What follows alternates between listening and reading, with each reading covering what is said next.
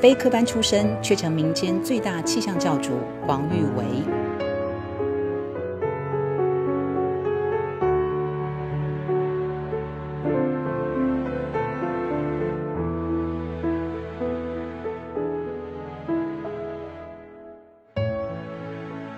我将要分享从创业初期的恐惧，一直到现在有两间公司的创业历程。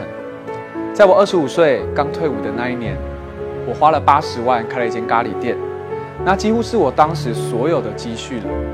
在店开起来的同时，网络上却是富贫如潮。我也因为请了七名的员工，因此当时我的银行账户始终没有多过一万块。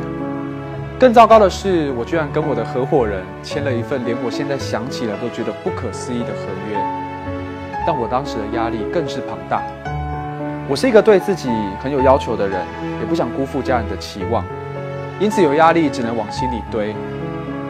那时候回老家去探望生重病的爷爷的时候，我都不敢跟他说出我目前的状况。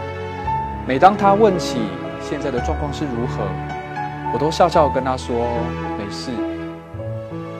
这种压力大到晚上几乎是睡不着觉的，白天只要有阳光照进房间里面，我就会马上醒来，非常长时间的浅眠的过程，这是很痛苦的。但在经过这个过程之后，到现在创业将近三年了，除了原本的咖喱店是稳定的运作之外，天气即时预报所发布的讯息，更是每天影响上百万人的生活。在这段过程里面，我体会到了两股力量。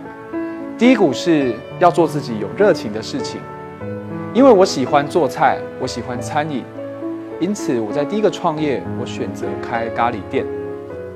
那因为我更喜欢天气，更喜欢下雨，所以在我第二个创业，我选择将天气即时预报发展成一间公司。我体会到的第二股力量是失败就是最好的教练。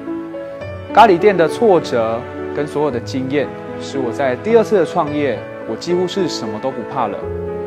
但是心中一直有个遗憾，就是爷爷如果可以看到我现在成功的样子，该有多好。